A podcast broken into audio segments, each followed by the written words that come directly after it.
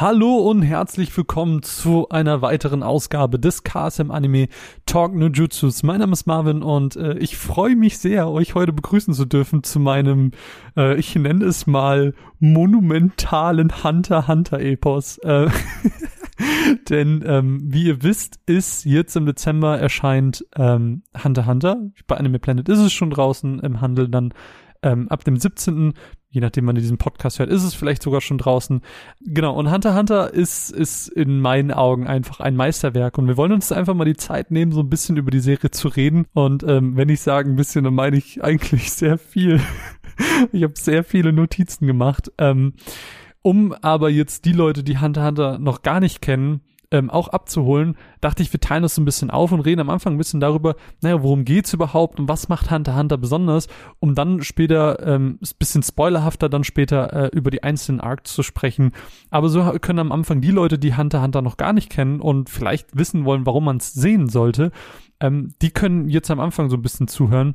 Es wird, wird ganz toll. Ich freue mich sehr, ähm, weil ihr habt es wahrscheinlich auch schon im, im Magazin gesehen, Hunter Hunter hat sich ja zu einer meiner Lieblings-Anime-Serien überhaupt gemausert, ähm, weil es einfach extrem spannend ist. Warum das aber so besonders und toll ist, da kommen wir dann gleich ganz kurz zu.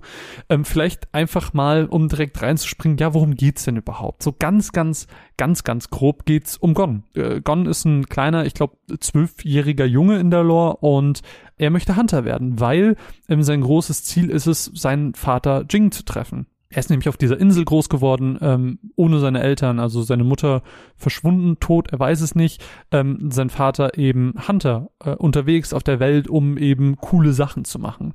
Stellt sich natürlich auch die Frage, naja, was ist überhaupt ein Hunter? Ein Hunter ist im Prinzip so eine Art mh, hm, Status in der Gesellschaft. Also das ist auch das, was Gondan am Anfang der Serie macht, äh, nämlich die Hunter-Prüfung ablegen. Und wenn man es schafft, diese Hunter-Prüfung zu bestehen, bekommt man eine sogenannte Hunter-Lizenz. Mit dieser Lizenz ist man automatisch ein Hunter und damit hat man ganz viele Vorteile in dieser Welt. Also ähm, man kann ganz einfach in verschiedene Länder reisen. Ähm, man hat die Möglichkeit, Sachen wie ein Studium sehr, sehr, sehr günstig oder fast schon umsonst zu machen. Und man kann sich natürlich professionalisieren, wie man das möchte. Also es gibt Hunter, die sich zum Beispiel spezialisiert haben auf, keine Ahnung, Archäologie. Dann gibt's welche, die sich spezialisiert haben auf Kopfgeldjäger sein oder, keine Ahnung, Medizin. Also es gibt da ganz, ganz verschiedene ähm, Arten, wie man als Hunter leben kann, womit man sein Geld verdienen kann. Aber Hunter zu sein ist eben so ein Status, den man in dieser Welt hat, der einem sehr viele Vorteile bringt. Genau. Jetzt ist natürlich die ganz große Frage, naja, was macht denn Hunter Hunter überhaupt besonders? Ich finde Hunter Hunter besonders macht nicht wirklich die Charakterentwicklung, die ist auch an vielen Stellen sehr gut, aber es sind mehr die Persönlichkeiten der Charaktere, ähm, die sehr vielschichtig sind. Ähm, Killua ist nämlich zum Beispiel, Killua ist ähm, für die, die das jetzt noch nicht kennen, ähm, den ihr vielleicht aus den Trailern kennt, dieser äh, kleine quirlige Junge, der die ganze Zeit bei Gon ist, ähm, auch relativ schnell sein bester Freund wird und ihn quasi auf all seinen Reisen begleitet. Kilo ist aber so vom Hintergrund her ein Assassin, ein Auftragsmörder. Aber der ist irgendwie auch gleichzeitig ein sehr normales, wenn auch sehr reifes Kind. Ähm, dann gibt es im späteren Verlauf einen Charakter namens Meruem, ähm, ist ein Antagonist. Der ist aber nicht einfach nur böse. Was ihn halt besonders macht, ist, dass er im späteren Verlauf eben auch anfängt, so ein bisschen über sich und sein Handeln zu reflektieren und ähm, trifft auf einmal moralische Entscheidungen, die man ihm am Anfang gar nicht zugetraut hätte. Und ähm, das macht's besonders. Natürlich, das ist auch irgendwo eine Entwicklung, aber das ist das, was ich mit Vielschichtigkeiten meine. Ähm, ja, vielleicht hätte ich es auch als Entwicklung einfach beschreiben können. Ja, aber wenn ich mir zum Beispiel einen Gon ansehe, Gon macht ähm, keine große Charakterentwicklung durch, weil Gon ist eigentlich immer derselbe loyale, standhafte und ähm, fleißige Junge, aber seine Persönlichkeit, dadurch, dass er immer so glücklich, gut gelaunt ist und ähm, dumme Witze macht, das, das macht ihn halt sympathisch und das macht ihn als Charakter so gut und ähm, noch viel mehr eben bei Killua, der ähm, zum einen diese ganz krass brutale Seite eines Auftragsmörders an sich hat, aber gleichzeitig eben auch sowas sagt wie du Dummdödel. So weißt du, diese, diese diese kindlichen Seiten, das ist halt, das ist es, was es für mich halt krass besonders macht. Und es ist eben auch die Dynamik zwischen den Charakteren, die Hunter Hunter besonders macht. Eben ähm, diese Loyalität zwischen Gon und Killua, wie sie sich eben blind unterstützen, ähm, aber eben auch der Witz, der dadurch entsteht, wie eben das mit diesem Dummdödel oder auch verschiedene, ähm, ja, verschiedene Situationskomiken einfach, die ich bin niemand, der viel lacht bei so Serien. Ich ähm, finde es meistens lustig, aber bei Hunter Hunter hatte ich das wirklich mal, dass ich vorm Fernseher saß und einfach losgebrüllt habe, weil ich nicht mehr konnte, weil diese Momente teilweise einfach so witzig sind. Und dann hast du aber auch diese Kehrseite. Ich habe ja schon erwähnt, dass das Kilo eigentlich so ein Auftragsmörder ist, aber gleichzeitig ist diese Serie auch so brutal as fuck. Also eben weil er zum Beispiel ähm, Auftragsmörder ist, ähm, gibt es immer mal wieder Situationen, auch eine relativ am Anfang, da hat auch einer von euch einen Kommentar äh, zugeschrieben gehabt, dass er die Szene so cool fand, äh, wo Kilua einem das Herz rausreißt. Und das war so lange her, dass ich es tatsächlich erstmal googeln musste. Ähm, das war nämlich auch in diesem ersten Arc, ähm, wo, wo Kilua einem einfach das Herz rausreißt und in so einen Beutel packt. Das ist halt krass und viele Charaktere sterben, es ist unfassbar blutig, Arme, Beine etc. werden abgeschnitten im Laufe dieser, äh, dieser Serie. Es ist, es ist krass und das erwartet man nicht, weil diese Serie eben sehr bunt, sehr fröhlich mit Gon als quirligen, witzigen Charakter startet und ähm, diese Kehrseite ist das, was man bei Hunter Hunter, glaube ich, überhaupt nicht erwartet und was es dann halt so, ja, auch sehr, sehr besonders macht und auch von, ähm, von anderen Serien unterscheidet, weil yo, äh, auch so Naruto ist hier und da mal blutig und da fliegt vielleicht mal ein Arm ab. Aber es ist immer so, ja, dann kommt halt Sakura und heilt ihn. Oder es gibt immer eine Möglichkeit, dass das irgendwie gefixt wird oder so. Aber Hunter Hunter fühlt sich so, so endgültig, so brutal einfach an. Und ähm, ich kann das gar nicht be besser in Worte fassen, aber das ist halt diese, diese Mischung aus bunt, fröhlich, aber gleichzeitig dunkel und brutal. Das ist, etwas, was ich sehr selten in Serien sehe und ähm, das gefällt mir hier auch wirklich extrem gut. Ähm, und es schreckt halt gleichzeitig nicht davor ab, unkonventionelle Wege zu geben. Äh, ich habe eben schon mal den Charakter Meruem ähm, erwähnt und seine Charakterentwicklung ist halt wirklich unkonventionell. Also von seinem ersten Auftreten bis zu seiner letzten Szene, sag ich mal. Das ist halt was, wie es in anderen schon Anime so nicht vorkommen würde. Ähm, ich will da wie gesagt gar nicht zu spoilerhaft drauf eingehen. Wir werden da später im Laufe des Podcasts nochmal zukommen. Ähm, aber auch äh, Sachen wie, dass es einfach eine zwei Folgen lange ähm, Volley, äh, nicht Volleyball, Völkerballpartie gibt. So, das sind Sachen, die würden random in einem anderen Anime so überhaupt gar nicht stattfinden. Aber Hunter Hunter sagt sie einfach, jo, ähm, wir haben jetzt gerade diese Begebenheit und warum nicht einfach ein Völkerbeispiel machen? Und das machen sie dann so krass, dass du selbst bei Völkerball mitfieberst. Und ich bin eigentlich niemand, der Sportanimes guckt und trotzdem hat mich das so mitgenommen, weil sie dann mit diesen Fähigkeiten gleichzeitig spielen. Es ist, es ist fantastisch und gleichzeitig kommen aber auch diese Animationen äh, mit dazu, die einfach auf einem extrem hohen Niveau sind durch die Erfahrung eines Studio Madhouse. Ähm, und dadurch wird dann sowas wie dieses Völkerballspiel eben auch krass, ähm, aber auch einzelne Kämpfe sehen einfach beeindruckend aus und was ich in Serien immer extrem spannend und cool finde, ist Background Lore. Ähm, was ich immer mag, ist, wenn die Welt bereits lange vor der Handlung, die wir gerade beobachten, existiert hat und entsprechend viele interessante Details mitbringt. Ähm, nehmen wir mal Kilo als Beispiel. Dem seine Familie enthält so viel Lore, die teils aufgedeckt wird im Laufe der Serie, teils weiß man aber so wenig über seinen Vater oder Großvater, was einfach nur so viel Potenzial noch inne hat. Oder der Vorsitzende der Hunter-Vereinigung Nitro. Er ist der zwölfte Vorsitzende. Wer waren die anderen? Wie wird man Vorstand? Wie stark ist er denn und wie wird man denn so stark, dass man Vorstand wird? Oder ein anderes Beispiel. Wo kommt Hisoka her? Dieser verrückte Clown, den wir uns in den einen oder anderen Trailer auch schon mal gesehen haben könntet. Wieso ist er so auf starke Kämpfer fixiert? Und, und, und, und, und. Diese Liste lässt sich extrem lange weiterführen. Und das sind alles Sachen, die teilweise dann in der Serie aufgedeckt werden, aber eben nicht alle und nicht vollständig. Und das macht so spannend, ähm, dass da immer so viel mehr hintersteckt, dass man vielleicht gar nicht erfährt, dass man sich ein bisschen selber zusammenreimen muss. Und das, das finde ich einfach extrem gut, ähm, wie viel in Hunter Hunter da drin steckt und ähm, wie durchdacht diese Welt einfach ist. Hunter Hunter ist meiner Meinung nach ein Meisterwerk, das ihr gesehen haben müsst. Das ist nicht nur eine, eine einfache Empfehlung, sondern das ist fast schon ein Befehl, dass ihr das schaut. Diese Serie ist einfach so krass. Das ist einfach ein Must-Watch.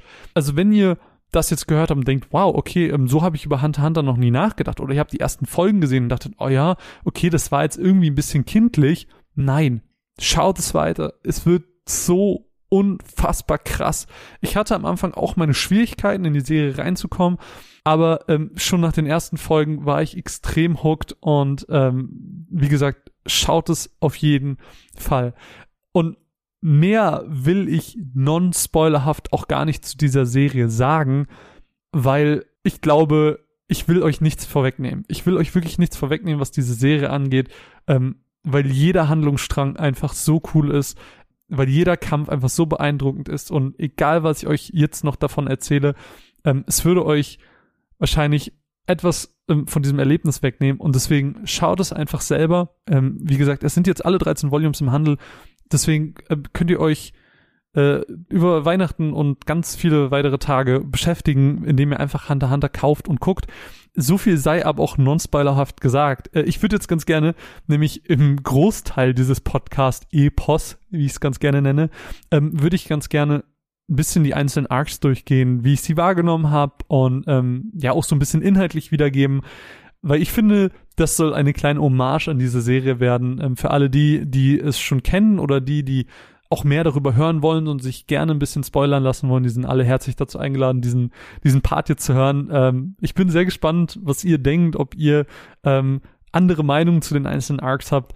Aber ich würde sagen, auch hier springen wir einfach rein ähm, und wir fangen natürlich am Anfang der Serie an. Ähm, ganz grob kann man vorher sagen, dass sich die Serie ähm, mit den 13 Volumes quasi in sechs Arcs, offizielle Arcs und sieben sind es aber so inoffiziell, sage ich mal, einteilen lässt. Ich würde einfach mal anfangen mit dem Hunter-Examen-Arc, weil das ist natürlich das, wie die Serie startet. Und ich finde, und das habe ich ja gerade eben schon mal so ein bisschen andeuten lassen, ich finde, für diese Serie ist das ein eher schwacher Start. Man muss ja auch seine Lieblinge auch mal kritisieren können. Ähm, ich finde leider den Start von Hunter Hunter nicht so krass wie zum Beispiel bei Naruto. Wenn du Naruto Shippuden dir anguckst, es fängt ja im Prinzip mit einem Foreshadowing auf diese Jagd nach Sasuke an. Und du weißt direkt, okay, da passiert super viel und noch bevor du bei dieser Szene bist, hast du den Kampf gegen Orochimaru und da passiert einfach, wie gesagt, sehr, sehr, sehr, sehr viel. Hunter Hunter fängt ein bisschen seichter an. Ähm, wie gesagt, es fängt alles ein bisschen bunter und quäliger an, weil Gon als Charakter erstmal vorgestellt wird, der dann zu dieser Hunter-Prüfung geht und ich meine, die erste Prüfung besteht darin, dass sie einfach nur sehr lange laufen. Ähm, hier ist es natürlich wichtig, oder was sie hier gemacht haben, ist einfach die Charaktere zu etablieren. Ähm, sie zeigen viele, die jetzt im Laufe dieses Hunter-Examens vorkommen, aber auch welche, die eben für die ähm, gesamte Handlung sehr wichtig sein werden. Ähm, wir lernen auch so ein bisschen die Dynamik, den Witz der Serie kennen. Ähm, ganz wichtig lernen wir eben hier Killua, Leorio, äh, Kurapika und Hisoka kennen. Wir lernen etwas über deren Motivation. Zum Beispiel erzählt Leorio relativ fix auch, dass er ähm, gerne Arzt werden will und dafür eben ähm, die Hunter-Lizenz haben möchte. Das habe ich eben schon mal erwähnt, so dass diese Hunter-Lizenz einfach eine Möglichkeit ist, ähm, auch ja, kostenfrei zu studieren und ansonsten ist es sehr teuer, äh, so, so, ja, in dieser Welt zu studieren und Leorio möchte eben Arzt werden und ja, und das ist eben seine Möglichkeit. Kurapika äh, lernen wir auch relativ schnell, dass äh, er Rache nehmen möchte an der an der Spinne, weil er zu einem besonderen Clan gehört, kommen wir aber später nochmal zu. Und auch Hisoka sehen wir und lernen wir als sehr starken Charakter kennen, ähm, denn nach diesem Laufding gibt es so eine kurze Kampfpassage, wo Hisoka dann auch kämpft und wo wir sehen, okay, der ähm, ist jetzt nicht einfach ein regular Typ, sondern der hat schon wirklich viel Kraft, die er mitbringt und das ist so eine Art, man kriegt direkt so eine Art Antagonisten-Vibes von ihm. Die wichtigsten Punkte in diesem Hunter-Examen-Arc sind vermutlich zum einen dieser Moment, wo Gon wirklich Hisoka unterlegen ist und er ihm quasi verspricht so, yo, wenn ich dich das nächste Mal sehe, dann hau ich dir eine rein und dann gebe ich dir deine Platte wieder. Also sie hatten zwischenzeitlich so Platten mit Zahlen drauf und die mussten sie sammeln für Punkte. Das war halt ein Teil dieser Hunter-Prüfung.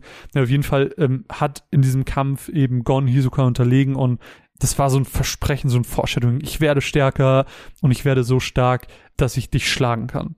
Ähm, ein anderer Punkt, der, glaube ich, in diesem Arc super wichtig war, war, dass wir in den Abschlusskämpfen einfach gesehen haben, dass Gons Wille unerschöpflich ist und dass er einfach niemals aufgibt. Also es gab ja diesen Kampf ähm, gegen diesen äh, Ninja, ich weiß gerade seinen Namen nicht mehr.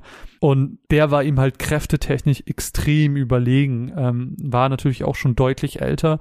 Er hat gesagt, ey, ich kann dir die Arme, ich kann dir die Beine abschneiden, ich kann dich hier und jetzt töten, gib einfach auf. Und er sagt, nein, ich werde nicht aufgeben, weil dann werde ich kein Hunter, dann kann ich meinen Vater Jing nicht treffen. Das hat sich halt die ganze Zeit so weitergespielt. Das war ein sehr, sehr, sehr krasser Moment. Und er nimmt alles in Kauf. Ähm, er ist zwar ein Kind, aber egal welche Herausforderungen sind, egal wie viele Schmerzen es sind, er möchte sein Ziel erreichen und diesen unerschütterlichen Willen, den hat man, glaube ich, hier das erste Mal so richtig extrem gemerkt. Und ich glaube, der letzte Punkt, der hier wichtig ist, ist ähm, Killua, weil Killua wird ja ein sehr, sehr wichtiger Charakter innerhalb der Geschichte. Um, sein Bruder ist ja auch Teil dieser Hunter-Prüfung und wir lernen, dass Killua die ganze Zeit von seinem Bruder kontrolliert wurde. Und er schafft es innerhalb dieses Arcs, sich von dieser Kontrolle zu entreißen und quasi das erste Mal seinen eigenen, seinen freien Willen zu leben, weswegen er die Hunter-Prüfung dann auch nicht besteht, weil in diesem Kampf eben sein Bruder gewinnt und er quasi sich aufmacht zurück zu seiner Familie, womit wir auch schon quasi zum nächsten Arc, das ist so dieser inoffizielle Arc, der nicht wirklich so gelistet wird, aber eigentlich so ein Mini-Arc ist, nämlich der Zoldyck Familien-Arc. Also ähm, Kilor heißt ja mit Nachnamen Soldik. Habe ich Soldik? Ich habe eben irgendwas Falsches, glaube ich, gesagt. Soldik. Es ist die Soldik-Familie. Und er kehrt eben zu seiner Familie voller Assassinen zurück. Äh, Gon, Leorio, Kurapika und Co. wollen ihn entsprechend zurückholen, weil sie sagen, hey, Kilo ist unser Freund. Er hat zwar die Hunterprüfung nicht geschafft, aber wir wollen trotzdem Zeit mit ihm verbringen und mit ihm gemeinsam reisen. Es passiert nicht so mega viel in diesem Arc, weswegen er wahrscheinlich auch nicht als offizieller Arc gelistet wird. Äh, aber trotzdem, was man ganz cool festhalten kann, ist nämlich, dass vor diesem Anwesen der Soldix ähm, gibt ein Tor. Und dieses Tor besteht aus mehreren Toren. Und man muss es quasi schaffen, aus eigener Kraft dieses Tor zu öffnen. Je mehr Kraft man hat, desto mehr Tore öffnen sich gleichzeitig.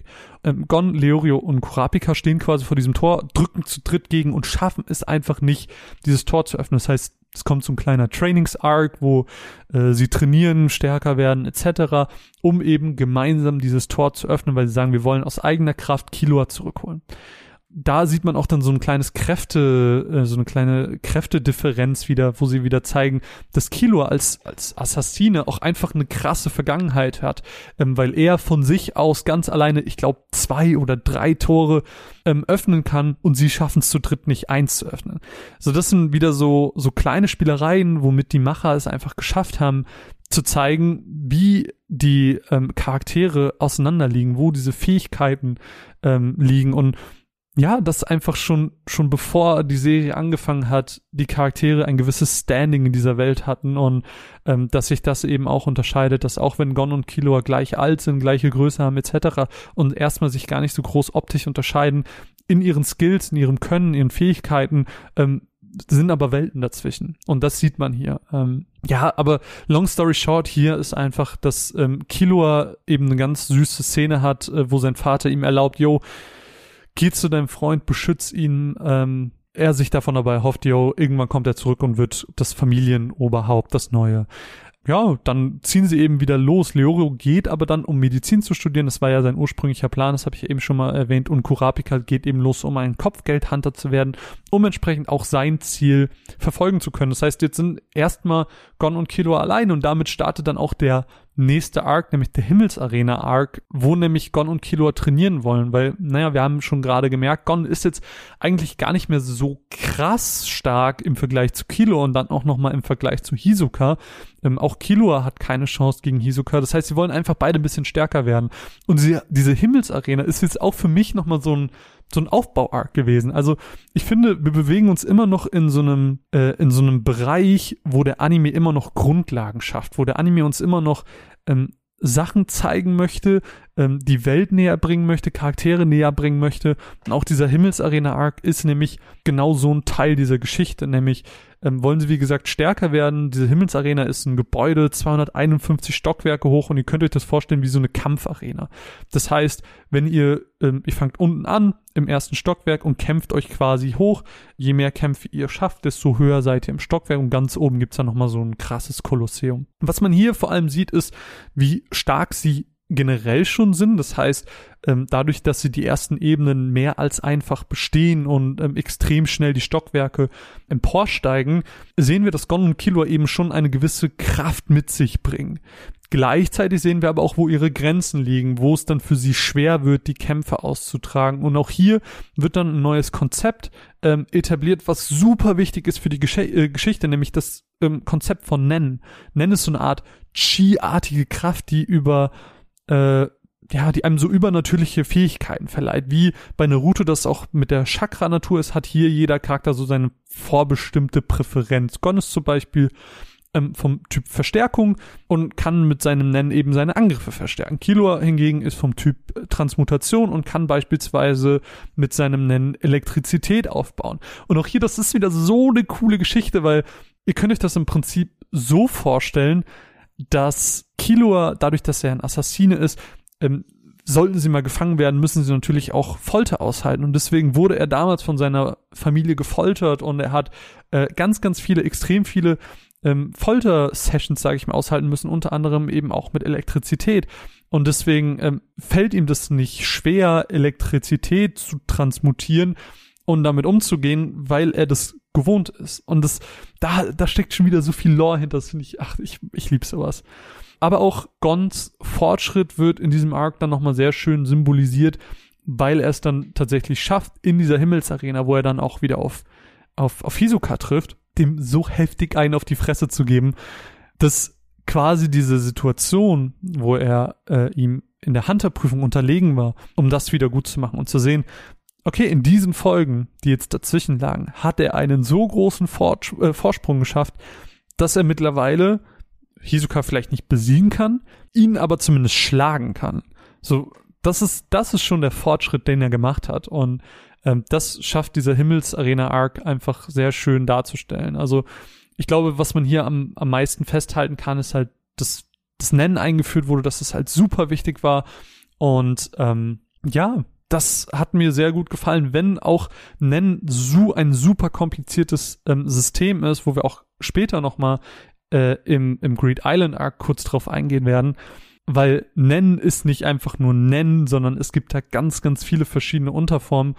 Wo ich ganz ehrlich gestehen muss, ähm, dass mich das schon in diesem Arc, wo dann auch verschiedene Typen ähm, gezeigt wurden. Da gibt es zum Beispiel einen bestimmten Untertyp, womit man dann das Nennen von anderen sehen kann oder Nennen, das seinen Körper umhüllt, um ja so eine gewisse, wie so ein Panzer anzulegen, sag ich mal, eine Rüstung, um sich zu schützen und so weiter und so fort. Ähm, das sind ganz viele Sachen, die hier etabliert wurden, die mich bis zum Ende so ein bisschen überfordert haben, aber man hat's halt so ein bisschen gerafft, auch wenn man vielleicht die Namen nicht so richtig konnte. Naja, Gut, äh, jedenfalls ähm, startet dann aber auch der nächste Arc, das ist nämlich York New City. Hier fängt für mich gefühlt die Story von Hunter Hunter erst richtig an. Wie gesagt, vorher war für mich alles so ein bisschen Aufbau. Wir haben einfach ganz viel über die Welt gelernt, über die Charaktere, die Dynamiken, wer wie stark ist und wer was kann. Aber York New City fängt für mich jetzt so richtig die Geschichte an. Um, ähm, zum einen haben wir hier die Vorbereitung auf den Greed Island Arc, da sich Gon so ein bisschen erhofft in diesem Spiel Greed Island seinen Vater zu treffen. Und dafür sammeln sie eben Geld, um sich eine Version dieses super raren Spiels in der größten Untergrundauktion der Welt zu ersteigern, beziehungsweise ähm, ja, irgendwie an so eine Version dran zu kommen. Primär geht es in diesem Arc aber um Kurapika für mich. Ähm, für mich ist der York New City Arc einfach sehr maßgeblich für Kurapika, ähm, der als Bodyguard für Neon Nostrade, das ist so ein Mafia-Boss, arbeitet. Ähm, es ist ein sehr, sehr, sehr cooler Arc, weil man auch hier nochmal sieht oder zum ersten Mal so richtig krass vorgeführt bekommt, wie düster Hunter Hunter eigentlich ist. Ähm, weil Kurapikas Ziel, um das jetzt auch einfach mal ganz klar zu definieren, ich habe es ja eben noch nie so richtig, ähm, noch nicht so richtig gesagt, hier geht es nämlich darum, dass Kurapika die scharlachroten Augen seines Clans zurückbekommen möchte und Rache an der sogenannten Phantomtruppe nehmen möchte, ähm, die nämlich ein Massaker an seiner Familie ja, dafür verantwortlich sind. Und ähm, die haben eben diese, diese scharlachroten Augen, die Mitglieder seines Clans bekommen, wenn sie sehr, ich sag mal, emotional erregt sind. Sie haben diese Augen geklaut, um sie zu verkaufen, um Profit daraus zu machen. Und äh, Kurapika möchte eben all diese Augen zurückbekommen, möchte seinen Clan rächen und eben die Phantomtruppe ja, zur, zur Rechenschaft ziehen. Und diese Phantomtruppe wird auch hier das erste Mal so richtig eingeführt. Ähm, es gab hier und da schon mal Erwähnungen, aber auch für euch vielleicht einmal ganz kurz umschrieben. Die Phantomtruppe ist ja, oder auch Spinne genannt, ist ja eine Truppe aus 13 Rang A Verbrechern. Also alle extrem starke Verbrecher und die agieren meist alleine, kommen aber für einen besonderen Job hier zusammen. Long story short an der Stelle ist einfach, es gibt diverse Kämpfe gegen die Phantomtruppe. Zum Beispiel kommt eine äh, Elite-Fraktion von Huntern, die als Schattenbestien bekannt sind, sind quasi die stärksten Hunter, ähm, die die Dons verschiedener Mafia-Familien ähm, ja miteinander verbindet und diese Schattenbestien stellen sich eben dieser Phantomtruppe, aber die verlieren halt krass. Und hier wird die Macht einzelner Mitglieder dieser Phantomtruppe schon in Relation zu dieser berüchtigten Untergrund-Hunter-Organisation, wie auch immer man das nennen möchte, diese, diese Schattenbestien eben, ähm, die wird gesetzt und wird gezeigt, wie stark denn dann wiederum die Phantomtruppe ist. Und Kurapika schafft es aber dann, innerhalb dieses Arcs ein Mitglied dieser Phantomtruppe gefangen zu nehmen. Und seine Fähigkeit, also sein sein Nennen ist quasi das der Materialisierung. Das heißt, er kann Gegenstände mit seinem Nennen erzeugen. Und genauer gesagt, er schafft er Ketten. Und mit diesen Ketten kann er nur Mitglieder der Phantomtruppe töten. Seine Ketten können nicht kaputt gehen. Also wenn jetzt seine Ketten irgendwie um ein Mitglied der Phantomtruppe sind, egal wie stark dieses Mitglied ist, selbst wenn es der stärkste Mensch der Welt ist, diese Ketten können nicht kaputt gehen. Und das liegt daran, dass Kurapika etwas nutzt, was quasi so eine Art Pakt mit sich selber ist. Also er hat sich quasi selbst eine Regel auferlegt, womit er stärker wird, womit seine Fähigkeiten quasi ein Level erreichen, das sonst gar nicht erreicht werden kann. Und wenn er sich nicht an diese Regel hält, wenn er sich nicht an diesen Pakt hält und zum Beispiel auch ein, ein Nicht-Phantom-Truppenmitglied mit seinen Ketten tötet, stirbt er. Also es ist jetzt nicht einfach nur so, ja, ich mach das jetzt nur bei denen, jetzt brauche ich es aber für wen anders und ich mach's trotzdem. Nee, das ist quasi, ihr könnt euch das vorstellen, wie so ein, wie so ein Dolch im Herzen. Und wenn er sich nicht dran hält, was er zu sich selber gesagt hat, dann stirbt er einfach. So, es gibt auch noch ein paar andere coole Momente in diesem, in diesem Arc, auf die ich jetzt nicht so krass weiter drauf eingehen werde. Aber dieser, dieser Pakt, dass Kurapika eben so hinter Rache her ist, das ist das, was ich an diesem, an diesem York New City Arc am, am krassesten fand, weil da merkst du einfach, wie düster es ist, weil eigentlich hast du Kurapika kennengelernt als so fröhlichen Charakter, der ähm, Gon unterstützt, Leorio und äh, Killua unterstützt und dann siehst du ihn aber in diesem Arc und auch später immer mal wieder, wo er eine ganz finstere Miene hat, wo er sauer ist, wo er wütend ist, wo er bestimmt ist.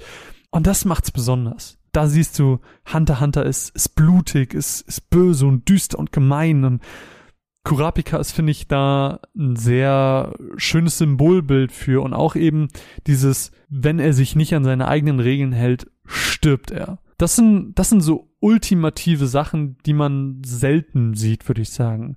Aber wie gesagt, es gab auch noch ein paar andere coole Momente, die ich jetzt nicht so krass erwähnt habe. Es gab zum Beispiel ein ganzes Mafia-Massaker, ähm, wo alle Leute in dieser Untergrundauktion, die ich eben schon mal kurz erwähnt habe, einfach umgebracht werden. Ähm, es gibt diesen Kampf von Krollo. Krollo ist der Chef der Phantomtruppe, der eine super coole Fähigkeit hat, dass wenn er äh, quasi die Fähigkeit eines anderen Hunters in seinem Buch aufnimmt, dass er alle Fähigkeiten einfach jederzeit benutzen kann. Das heißt, seine Fähigkeit ist eigentlich so Copycat, dass er alle Fähigkeiten basically benutzen kann, die er in seinem Buch hat. super krass.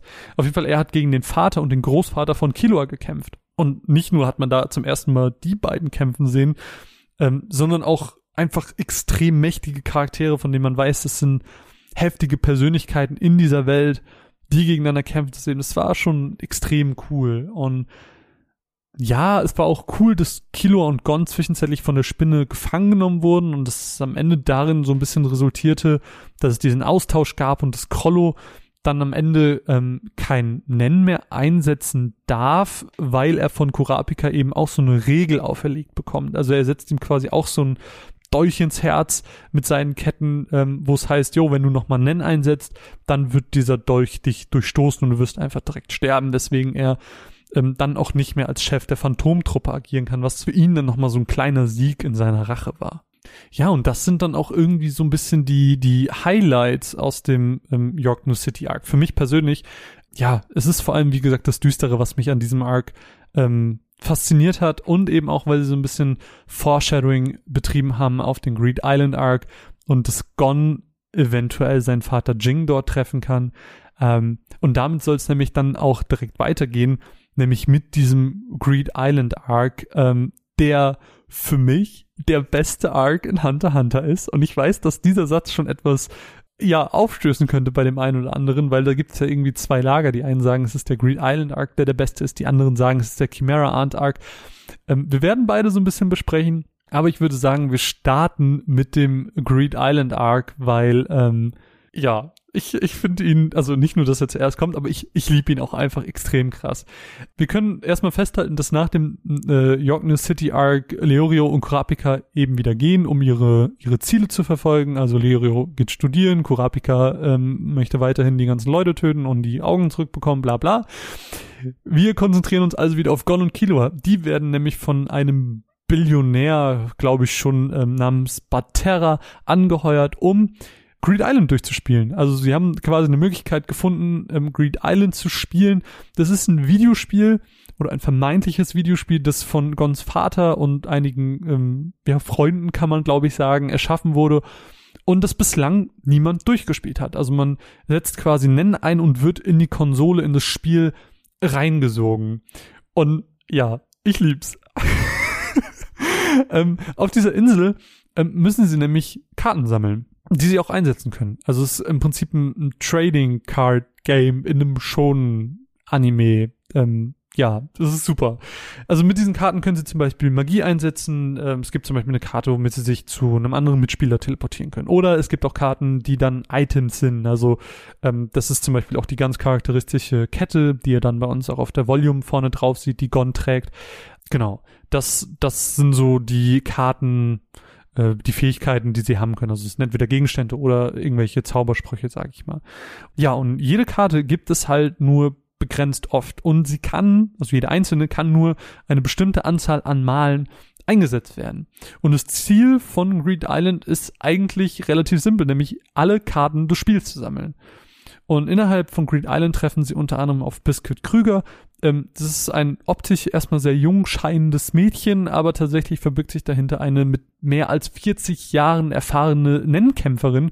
Und die trainiert die beiden. Es stellt sich sogar raus, dass Biscuit eigentlich der Mentor von Wing ist. Und Wing wiederum war der Mentor, den Gon und Killua im äh, York New City Arc hatten. Äh, Wing war im Prinzip die Person, die den beiden überhaupt erst Nennen beigebracht hat. Und jetzt haben wir quasi den Mentor vom Mentor. Ähm, das heißt, sie lernen sehr viel über Nennen und deren Unterarten. Das ist ja das, was ich eben schon mal äh, angesprochen hatte. Da gibt's dann da schmeißen sie dann mit Begriffen um sich wie Ren, Ken, Ko, Tenshu und so weiter und so fort. Und das ist das halt, was ich meinte, was ich bei Nen. Ich find's spannend, dass es da verschiedene Präferenzen gibt, wie das mit dem Verstärkungstyp, äh, Manifestierung, äh, ja, Transmutation, whatever. Aber diese ganzen Unterarten, dadurch, dass sie auch sehr ähnlich klingen mit Rennen, Kennen, Nennen, äh, das hat mich wirklich verwirrt. Also ich ich, wie gesagt, ich verstehe die Prinzipien und was die machen sollen, aber ich könnte niemals, wenn mich jemand vor so ein, vor so ein Whiteboard stellen würde und äh, würde diese ganzen Begriffe aufschreiben und dann ordne sie den richtigen Fähigkeiten zu, ich hätte keine Ahnung. Ähm, das das habe ich bis zum Ende einfach überhaupt nicht gerafft. Der ähm, Plot, um vielleicht auch um auf den ganz kurz einzugehen, beim Greed Island Arc, neben diesem Gon und Killua trainieren mal wieder, gibt es natürlich auch so einen so Plot, weil sie sind nicht die einzigen, die gerade in Greed Island sind, sondern es sind extrem viele Hunter, aber auch Verbrecher äh, in diesem Spiel und versuchen es durchzuspielen. Ähm, unter anderem gibt es einen Charakter, den sie als Bomber bezeichnen, der die Leute eben mit kleinen Bomben infiziert im Prinzip. Er kann mit seinem Nennen eben ähm, Little Flower nennt sich die Fähigkeit, glaube ich, so kleine Bomben ähm, einsetzen und bei Berührung töten. Und ähm, so versucht er eben, die Leute zu erpressen, deren Kartensammlung äh, an sich zu eignen und entsprechend seine eigene zu vervollständigen. Aber diese dieser Handlungsstrang war mir fast schon egal. Also es gab da einen super coolen Kampf ähm, am Ende, wo Gon gegen ihn kämpft und ähm, wo er dann ihn in so eine Grube fallen lässt und dann mit einem mit einem Stein versiegelt, nur um ihn dann mit seinem Jajenken, das ist ja so seine Fähigkeit, dieses Schere, Stein, Papier zu treffen. Das war richtig cool.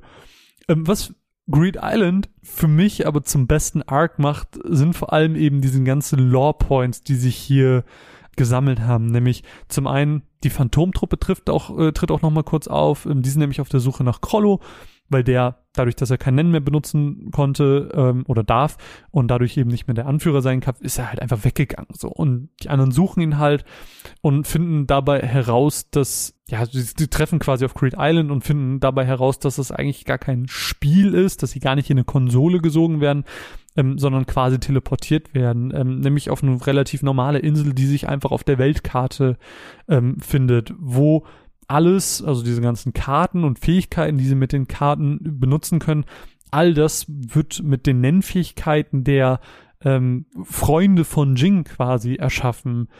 Was mich an Greed Island dazu einfach so beeindruckt hat, ist, dass sie für diese relativ wenigen Folgen, sag ich mal, so viel Hingabe für die verschiedenen Karten und Regeln, dass sie all das gemacht haben, all das etabliert haben, nur dafür.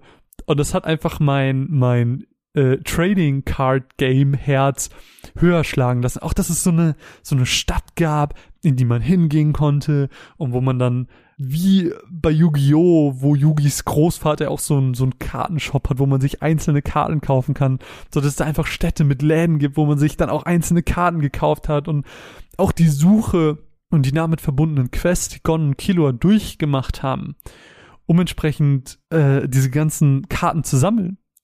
Das war so cool. Ich meine, auch, dass es da dieses, es gab eine Quest, wo sie Völkerball spielen mussten, was irrsinnig ist aber es gab einfach zwei Folgen mit einem Völkerballspiel und es war so episch und geil, weil sie einfach auch natürlich ihre ihre Fähigkeiten dabei einsetzen konnten und ach, ey, ich bin einfach so beeindruckt. Ich bin einfach so beeindruckt, weil das auch wieder dieses aufopferungsvolle war.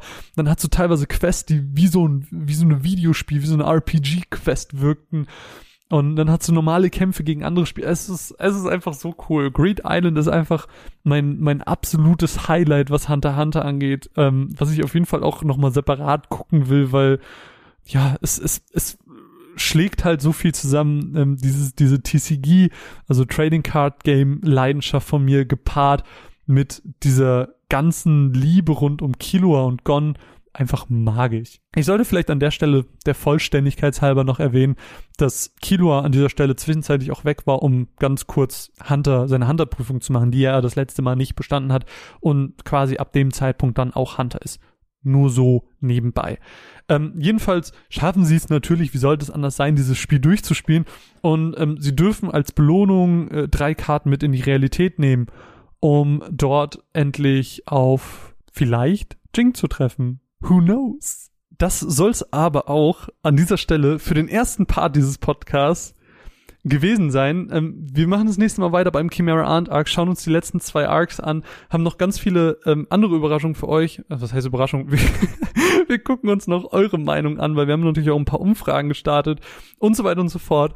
Ähm, nächste Woche erscheint dann der äh, zweite Part unseres Hunter Hunter Epos Ihr könnt euch drauf freuen. Ähm, bis hierhin könnt ihr uns ja schon mal eure Meinung zum Podcast, aber auch zu den einzelnen Arcs wiedergeben. Wie steht ihr zum Greed Island Arc? Ähm, findet ihr es genauso gut, wie ich es gerade versucht habe, euch zu zeigen? Oder ähm, sagt ihr, der York New City Arc ist viel besser? Lasst uns ein bisschen drüber schreiben. Ich würde mich drüber freuen. Ansonsten ähm, wünsche ich euch noch einen wunder wunderschönen Tag. Mein Name ist Marvin. Wir hören uns das nächste Mal mit Part 2 zu Hunter Hunter wieder. Und ja, bis bald.